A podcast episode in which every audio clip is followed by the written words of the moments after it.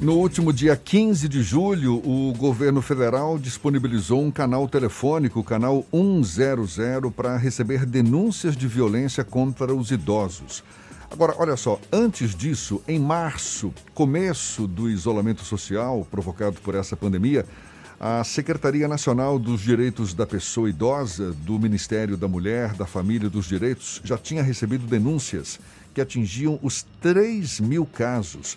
Em maio, já em plena pandemia, as denúncias de violência contra os idosos chegaram, pasmem, a 17 mil casos. Os idosos, a gente sabe, têm sido algumas das maiores vítimas nesses tempos de pandemia, não só pelo risco de infecção pelo novo coronavírus, como também pela violência a que estão sujeitos. E a gente aprofunda mais esse assunto conversando agora com o presidente da Sociedade Brasileira de Geriatria e Gerontologia, Seção Bahia, o médico geriatra Leonardo Oliva, nosso convidado. Muito obrigado por aceitar nosso convite, doutor Leonardo. Seja bem-vindo, um bom dia. Bom dia, Jefferson. Bom dia aos ouvintes da a Tarde FM. Eu que agradeço o convite, é um prazer estar aqui falando com vocês. Doutor Leonardo, o senhor tem testemunhado casos de pacientes que procuram, que o procuram por terem sofrido algum tipo de violência, ou até isso, essa busca por atendimento, por socorro, tem sido difícil para os pacientes, os pacientes mais idosos? Olha, Gerson, infelizmente, no nosso dia a dia, a gente se depara muito com a violência contra a pessoa idosa, né? E a gente sabe que esse número tem aumentado, como você bem falou da matéria, e existe uma situação que é importante a gente comentar. Quando a gente fala em violência contra a pessoa idosa, a gente imagina logo aquela violência física, uma agressão física, né? Infelizmente isso existe, é verdade, mas essa não é a forma mais comum de agressão contra a pessoa idosa. Essa seria uma forma mais óbvia, né? E a gente consegue identificar e, e, e presenciar de forma mais óbvia, mas existem outras formas de violência que são até mais frequentes e menos óbvias, menos claras como a violência. E aí eu poderia destacar para vocês a negligência, ou seja, quando o indivíduo simplesmente sofre de abandono, de maus tratos, de falta de cuidado. Sem dúvida nenhuma, essa é a principal forma de violência contra a pessoa idosa. Então, no momento de pandemia que a gente vive, onde muitas famílias precisaram dispensar os cuidadores, seja por questões financeiras, seja por questão mesmo de manter o isolamento, e passaram a tentar assumir os cuidados com essa pessoa idosa, o que a gente tem visto, infelizmente, é aumentar o número de idosos que estão maltratados, são abandonados, deixam de receber os cuidados que deveriam em domicílio. Então essa é a forma principal de violência que a gente vive é, contra a pessoa idosa. Existem outras formas de violência também, além da agressão física. A violência psicológica é também muito frequente, é a que vem em segundo lugar quando a gente pensa em frequência de violência, agressões psicológicas, distratos. E tem uma terceira forma, viu, que também é muito importante, que é a violência de cunho abuso financeiro. Patrimonial, né? Isso, patrimonial, que a gente também tem sofrido um aumento de, de, desse tipo de violência nesse momento de quarentena, onde muitas vezes a única renda familiar fixa, né, aquela renda certa dos domicílios é a aposentadoria do idoso, que vem sendo usada é, muitas vezes para sustentar toda a casa, mas também negligenciando o cuidado com o próprio idoso que é dono daquela renda. Né? E na maioria dos casos, é, são violências praticadas dentro de casa, não é verdade? Até porque o idoso muitas vezes. E, e, como é que o senhor se posiciona diante desses casos? É, doutor Leonardo, é, é porque o paciente é o idoso, ele está sendo a vítima, mas isso acaba envolvendo a própria família. Existe um canal de diálogo? Busca-se esse canal de diálogo com a família? Como é que se dá para lidar com esse tipo de situação? É sempre uma situação bastante delicada para o médico, porque muitas vezes essa violência não vem explicitada para a gente, a não ser que um terceiro, uma terceira pessoa, ou seja, um outro familiar, traga um paciente e traga essa queixa dessa possível violência.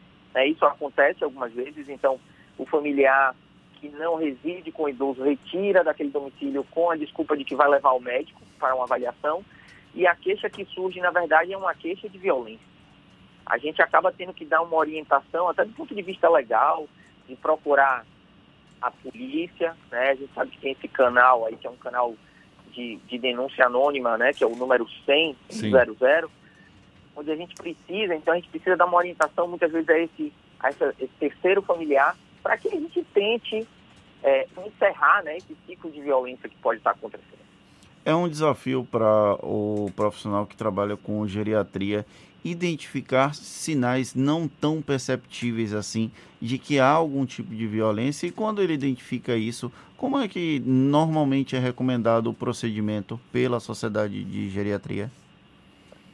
A violência física é mais fácil de ser avaliada. Né? Então, hematomas estranhos, fraturas que a gente é, pensa que pode ter sido por conta de uma agressão, a gente sempre fica atento a isso a questão da negligência do cuidado, essa também é uma forma de violência que a gente consegue observar. Então, se o paciente está com sinais de maus tratos, falta de banho, de cuidados com a pele, cuidado com as unhas, com os dentes, a gente tenta sinalizar inicialmente para a família. O que a gente tenta fazer é aproximar a família do cuidado. Então, mostrar que o cuidado deve ser diferente, que a gente precisa de um cuidado mais intensivo, que se a gente não está dando condição, é, se a família não tem condição de cuidar da maneira que o idoso precisa, que a gente peça ajuda, né? Peça ajuda a outros familiares, peça ajuda do governo. É, o objetivo é sempre que a gente consiga transformar aquela relação que está sendo de violência dentro da residência numa relação de cuidado, de carinho e de afeto. Né? Essa é a recomendação que a gente tem. Ao mesmo tempo em que tem havido aumento, né, supõe-se, aliás, as próprias denúncias têm revelado isso, aumento de violência contra os idosos durante a pandemia, tem havido uma diminuição de, da, da procura dos próprios pacientes pelos médicos por conta do risco da, da infecção pelo novo coronavírus? Como é que o senhor avalia essa situação? Infelizmente isso aconteceu, né? Todo o pânico gerado pela, pelo coronavírus, e a gente sabe que é uma doença muito importante, né? não é à toa que está é, tirando milhares de vidas de todo mundo, mas o que aconteceu ao longo desses quatro meses de quarentena é que a saúde global foi um pouco negligenciada. Devido ao medo da infecção pelo coronavírus, muitos indivíduos simplesmente se afastaram de seus médicos, se afastaram dos seus tratamentos e seus sistemas de saúde, com medo de se expor a esse vírus. E o que a gente tem visto é que, principalmente para a população idosa, que é aquela população que tem mais doenças crônicas, que exigem tratamentos contínuos, acompanhamento frequente, isso tem se tornado um problema para a gente lidar agora também. E a gente fala que esse é um, é um problema secundário que vai surgir, então, quando a gente é, é, passar esse momento de pandemia e a gente tiver a possibilidade de retornar de forma plena, né, o que já vem acontecendo, as nossas atividades, a gente vai ter que lidar com a saúde do idoso de forma mais precária por ter sido é, negligenciada e esquecida nesse momento de quarentena. Pegando carona nessa sua observação, eu até eu já, já ouvi que a gente está vivendo, na verdade, o que se chama de a quarta onda dessa pandemia. A primeira onda teria sido a, a pandemia em si, não é? Com a, a, a mortalidade, enfim, provocada pelo Covid-19, o que ocorre até hoje. Uma segunda onda que seria, digamos, a, superlotação, o colapso nos serviços de saúde. A terceira onda é, é, seria o agravamento dos quadros de pacientes, exatamente pacientes com doenças crônicas, aqueles que não estão procurando os seus médicos por conta do impacto da superlotação, do risco é, é da, da infecção. E uma quarta onda, que seria a epidemia de doença mental o senhor concorda com essa lógica? De fato é o que a gente tá, poderia estar vivendo hoje? Concordo, sim. É colocado de uma forma bastante interessante, né, em ondas. É, falando da terceira onda, que é o que a gente conversou há pouco, a gente sabe que a doença que mais mata no mundo é a doença cardiovascular, principalmente por infarto e por AVC, por derrame. E quando a gente não controla bem nossas doenças crônicas, a gente acaba aumentando a incidência desses quadros mais graves e a mortalidade por essas doenças. E pensando nessa quarta onda relacionada à saúde mental, a gente já está vivenciando situações bastante complexas quando a gente pensa em isolamento social, né? o idoso que precisou ficar simplesmente afastado de toda a atividade de lazer e distração que ele tinha. Envelhecer, envelhecer já é uma fase difícil, é, vem cheia de desafios, de perdas. No momento que a gente ceifa o idoso daquilo que ele tinha prazer, daquilo que ele tinha diversão e até mesmo da atividade que ele desempenhava para ter alguma função na sociedade, né, que é muito importante a gente se sentir útil, a gente se sentir ajudando a nossa família, a nossa sociedade, a gente começa a ver o aumento de casos, principalmente de depressão e ansiedade, né, que são doenças que se mostram para a gente com distúrbios de sono, distúrbios alimentares, tanto para comer mais quanto para comer pouco, alterações de irritabilidade, agressividade. Então, infelizmente, a gente começa a lidar de forma também ampliada com esses problemas de saúde do ponto de vista mental. É, a gente está vivendo um momento de fato muito atípico. O que, que o senhor recomenda para os idosos que estejam nos ouvindo, que estejam sujeitos a esse tipo de situação nada confortável? É, muitas vezes a gente sabe, claro, eles não têm, a, digamos, a, a, a independência, não é? Para agirem de forma é, é, sozinhos, mas enfim, o que, qual, qual a palavra que o senhor deixaria de conforto para os idosos num momento como esse? Olha, eu acho que é importante a gente ter um pouco de bom senso no que diz respeito aos cuidados com o coronavírus, mas também sem negligenciar a nossa saúde, seja física, seja mental. Então, tentar ter sim um momento de distração e de lazer, tentar realizar uma atividade física, né, se, se puder ser ao ar livre, mas que seja de forma distanciada, afastada de outras pessoas. Se não der para ser ao ar livre, que faça em casa algum tipo de atividade física, que melhora tanto a saúde física quanto mental, atividade de lazer e distração. E eu queria deixar um recado também para os familiares. Eu acho que é muito importante que a família esteja atenta a esse idoso. A gente tem uma tendência a achar que o idoso, simplesmente porque envelheceu, ele se torna mais triste, mais embotado. E isso não é verdade. Então, se a gente percebe nos nossos familiares idosos que ele está mais resguardado, mais triste, sem motivação, a gente deve chamá-lo para conversar, deve incentivá-lo e muitas vezes até procurar uma assistência médica. Né? Então não é porque a gente envelhece que a gente se torna triste, isso pode ser um problema de saúde e que seja necessário um tratamento. Né? Chega uma pergunta aqui de um, uma nossa ouvinte que mora na Alemanha, a Luciana, ela pergunta, pacientes com Alzheimer na fase mais agressiva, como cuidar nesse período da pandemia do novo coronavírus?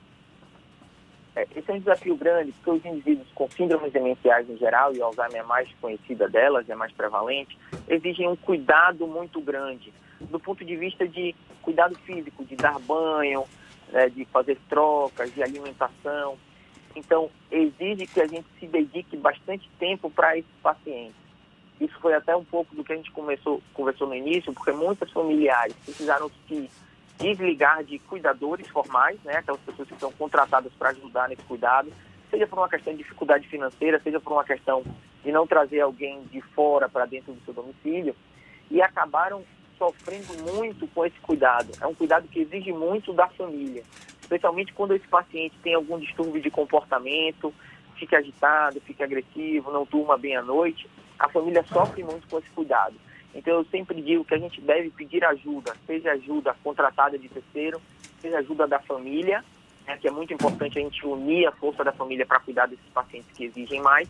E a gente também tem ajuda de ONGs, de associações, que podem ajudar a gente com informações, com forma de cuidado.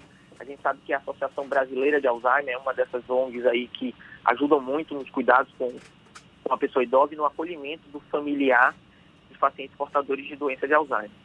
Tá certo. Doutor Leonardo Oliva, muito obrigado pela sua participação aqui conosco, pela sua disponibilidade.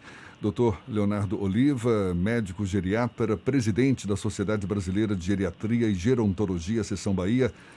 Muito agradecido e um bom dia para o senhor. Bom dia, eu que agradeço mais uma vez. Obrigado a todos.